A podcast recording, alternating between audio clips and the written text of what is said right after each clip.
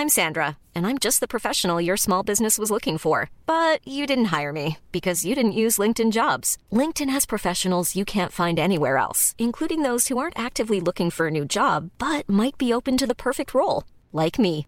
In a given month, over 70% of LinkedIn users don't visit other leading job sites. So if you're not looking on LinkedIn, you'll miss out on great candidates like Sandra. Start hiring professionals like a professional. Post your free job on linkedin.com/people today. A veces se pasa por alto el gran impacto que puede tener las ventas por catálogo para las mujeres y sus familias, explica el emprendedor Felipe Servín. Cuando niño, el dinero que su madre obtenía para la venta de zapatos por catálogo en su oriundo Guanajuato era la diferencia, dice, entre irse a la escuela con comida en el estómago o con penas. Esos dos mil pesos que mi mamá generaba enseñando sus catálogos a sus conocidos terminaron por tener un gran impacto. Pude estudiar en el extranjero e ir a Silicon Valley para levantar capital. De primera mano conozco cómo con estas iniciativas podemos cambiar la vida de miles de familias, platica el egresado de Stanford. Hoy, mediante su empresa Vendora, Felipe busca modernizar esta industria que le dio a su madre independencia económica y a él la oportunidad de convertirse en uno de los empresarios de medios digitales más grandes de Latinoamérica. Vendora es la primera plataforma que digitaliza la venta por catálogo, mejor conocida como social commerce, y busca facilitarla mediante el uso de teléfonos celulares y redes sociales, así como potenciar su alcance de venta. El proceso funciona de la siguiente manera. Las vendedoras se registran en la plataforma de Vendora y tienen acceso a los catálogos digitalizados de importantes marcas de venta directa como Andrea, Impulse, Stop e Incógnita. Luego de ello, estas vendedoras pueden compartir los catálogos vía redes sociales como WhatsApp, Instagram o Facebook entre sus contactos y comenzar la asesoría de venta directa. Una vez que el cliente selecciona uno de los 5.000 productos a los que Vendora tiene acceso, las partes acuerdan la forma de pago, que puede ser directamente a la vendedora, en plazos o a la cuenta de Vendora, y finalmente es enviado a una dirección establecida. La plataforma y los catálogos no establecen precios, aportan solo una referencia base de los productos para que cada vendedora establezca cuánto margen de ganancia quiere tener y la capacidad de negociación con los clientes. Enfocada en la mujer emprendedora, explica Felipe, la plataforma quiere proveerles de independencia económica de una manera rápida y flexible, al no cobrarles una membresía o exigirles la compra de kits iniciales, así como que tampoco les pide ventas mínimas, prácticas usuales de la venta por catálogo. Según comenta, la venta por catálogo aún se mantiene vigente ante el ascenso del e-commerce sin intermediarios, especialmente en regiones de rápido desarrollo tecnológico como India o China. Asimismo, el social commerce resulta una válvula de escape para el desempleo femenino originado por la pandemia, la cual se estima que ha empujado a 118 millones de mujeres y niñas a la pobreza, de acuerdo con la ONU. Para Disruptores, Felipe habla de por qué el social commerce sigue siendo relevante y por qué necesitaba un lifting en plena era digital. Estos Disruptores, yo soy Eric Ramírez, comenzamos. Disruptores. Mi nombre es Felipe Servín, soy fundador de Vendora y Vendora es la primera plataforma de social commerce en México que ayuda a mujeres a potenciar su negocio de venta directa desde su celular. Actualmente es el único proyecto mexicano respaldado por la incubadora de Facebook enfocada a comercio electrónico. Nuestro principal objetivo hacer esta evolución de lo que es venta directa o catálogos hacia el siguiente perfil de e-commerce que es pues este comercio social.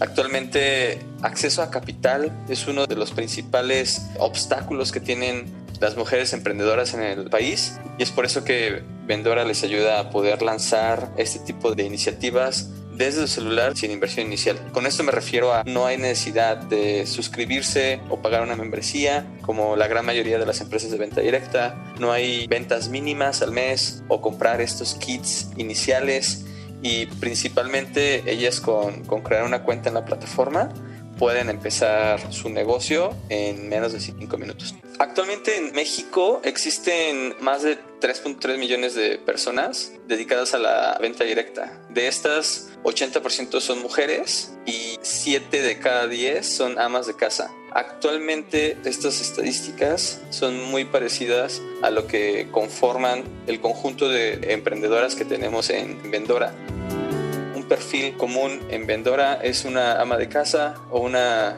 estudiante que está buscando una entrada de dinero extra para su familia. Normalmente hacen este tipo de, emprendimientos desde sus hogares en tiempos libres y tiempos libres me refiero cuando cambiamos de estar haciendo el desayuno y acabamos de darle atención al nuevo bebé. En esos cinco minutos es donde aprovechan a empujar su iniciativa de emprendimiento digital. Son normalmente personas de edad millennial, una buena parte de ellas están ahí, hablo de personas alrededor de 30 años y tienen un cierto nivel de interés por comercializar, tienen ganas de emprender, pero también entienden mucho el tema de redes sociales. Actualmente esa es parte crucial del modelo de negocio, no solo de Vendora, sino de ellas mismas. El tema de social commerce técnicamente está basado en cerrar una transacción a través de redes sociales o mensajería o apps de mensajería y llevar esa transacción a un nivel más personal. No es un comprador tratando de ver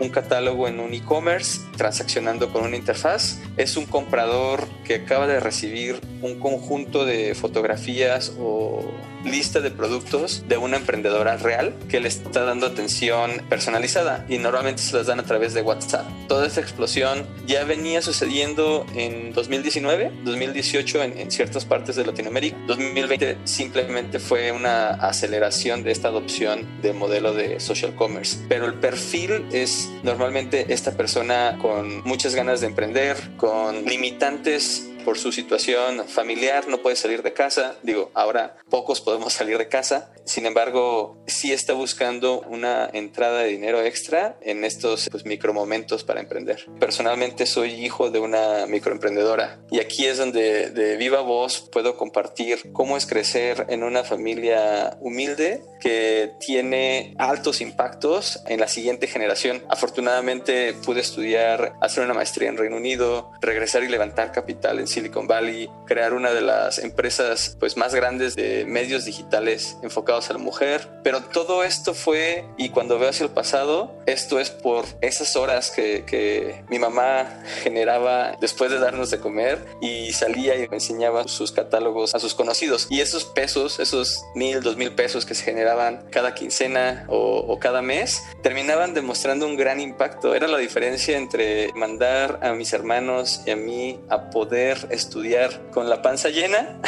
o, simplemente sufrir en las clases porque no había comida. Entonces yo sé de primera mano que estas iniciativas y a través de desarrollos tecnológicos podemos cambiar la vida de miles de familias y principalmente a nivel personal es mi compromiso.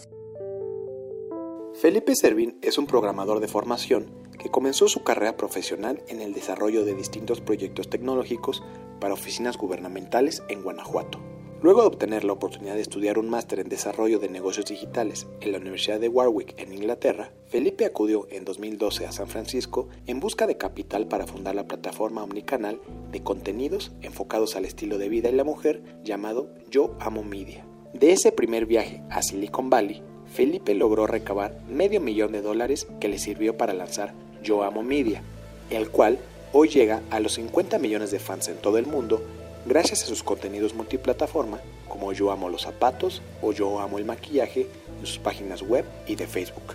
Según explica Felipe, durante el desarrollo de Yo Amo Media y previo a la creación de Vendora, fueron conociendo de primera mano los problemas a los que estaba enfrentando la industria de venta por catálogo, especialmente el reclutamiento de generaciones más jóvenes para hacer el trabajo de venta, lo que se suma a los retos durante la pandemia con contacto limitado entre las personas. Felipe cuenta la historia.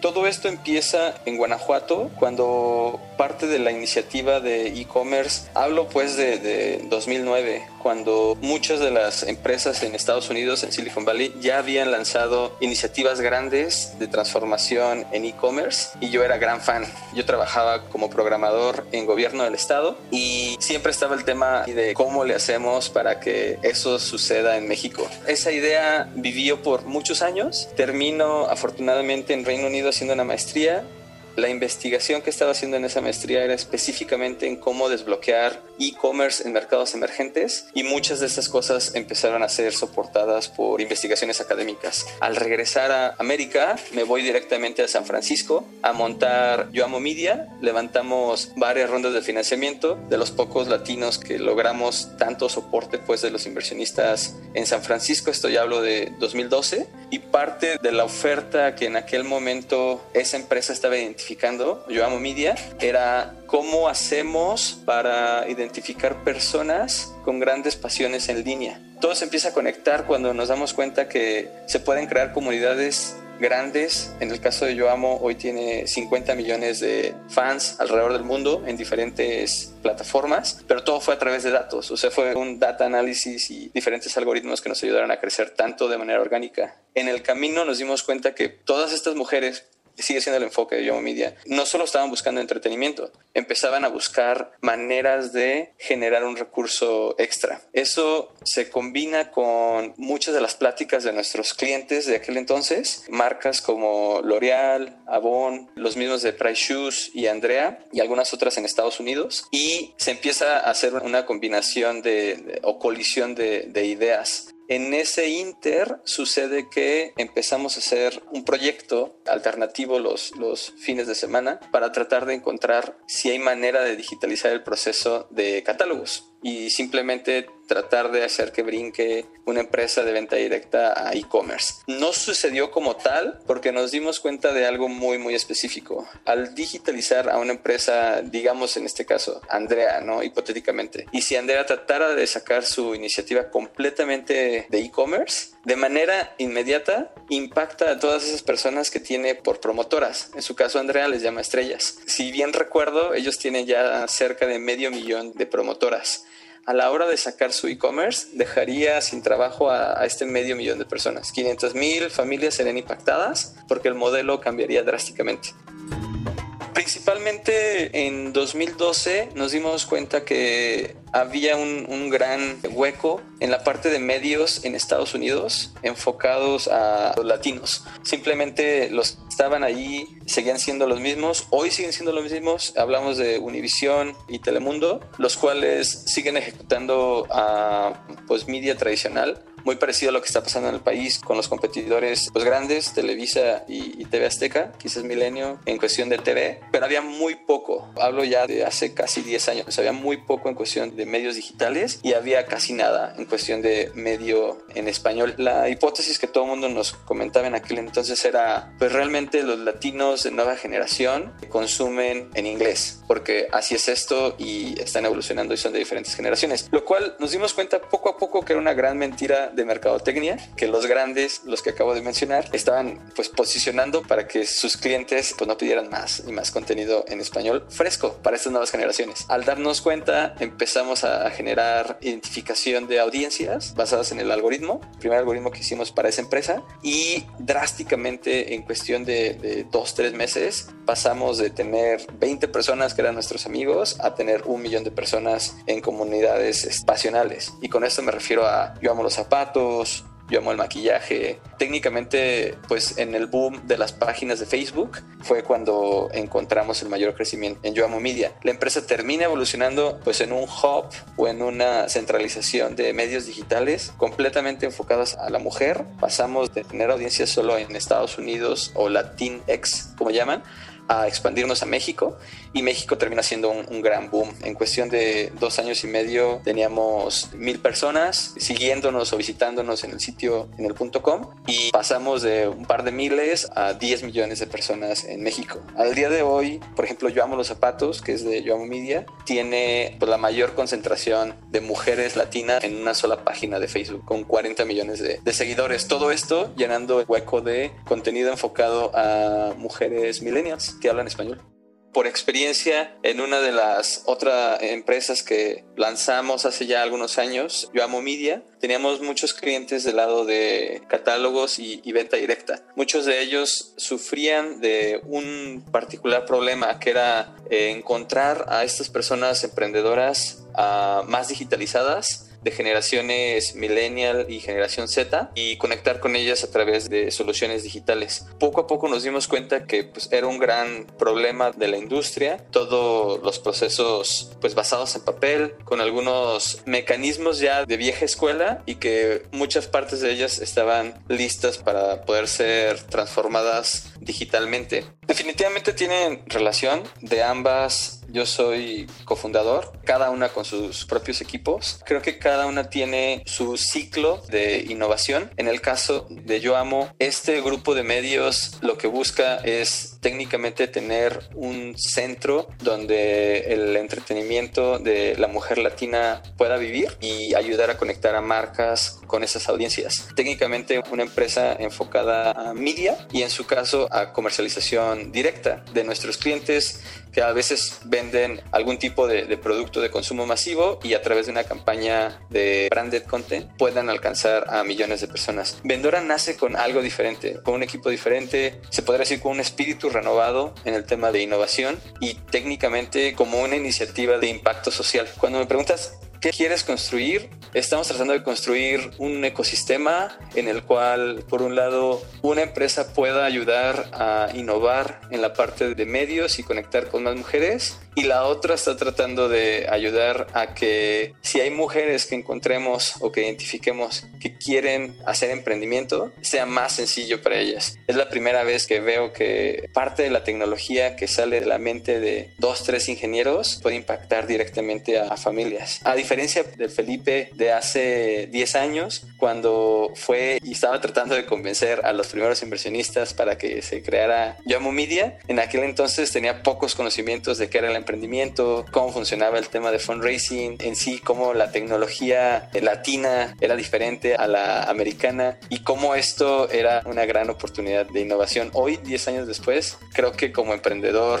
pues ya no con su primer rodeo, puedo generar más impacto y este es el nuevo reto, El año pasado eh, empezamos a ver justo el tema de impacto COVID y diferentes estudios de Banco Mundial y de la Organización Mundial del Trabajo rápidamente proyectaron en los primeros meses de pandemia que se iban a perder más de 30 millones de empleos en Latinoamérica, donde más del 65% iban a ser mujeres. Fue una gran predicción, tuvo un resultado no esperado, perdimos más que eso. 2020 generó o sacó del ambiente laboral a más de 40 millones de personas. Hablo de 40 millones de familias afectadas que hoy no tienen o que están buscando una manera de traer dinero a, su familia. La gran mayoría por cambios de ejecución de su trabajo completamente físico. Creo que nosotros somos de los grandes afortunados que podemos seguir ejecutando lo que nos gusta en nuestro trabajo en remoto, pero no todos corrieron con esa misma suerte, ¿no? Hablo de millones de personas. Entonces, bajo las afectadas mujeres, pero algo que es impresionante y que nosotros conocemos ahora en Vendora es que la mentalidad de la mujer emprendedora técnicamente existe en todas las mujeres. Es algo que inherentemente una mujer latina, al menos en nuestros estudios y en nuestros datos, lo vemos todos los días. El emprendimiento femenino no es algo que se decida, es algo con lo que ya vienen. Es un preset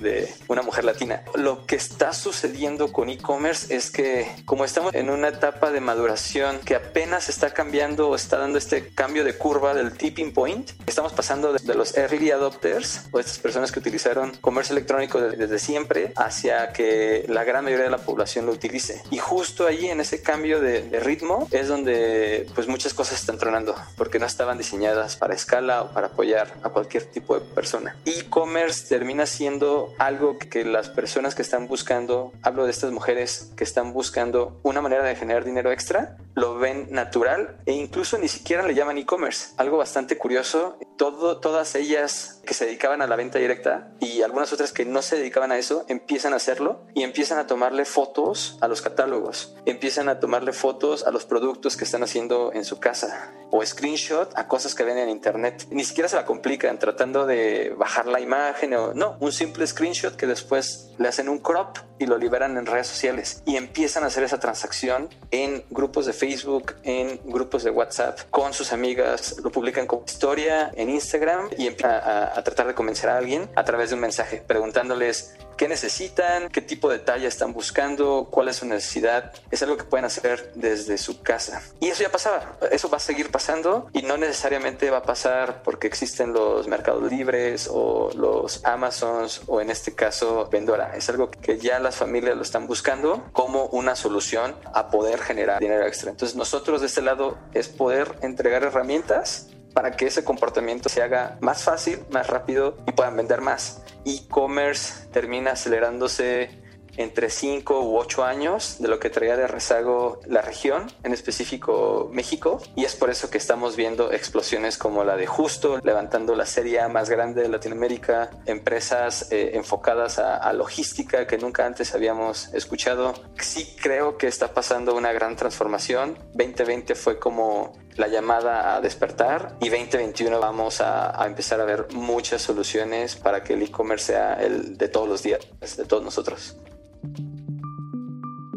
Esta es una producción de la Organización Editorial Mexicana.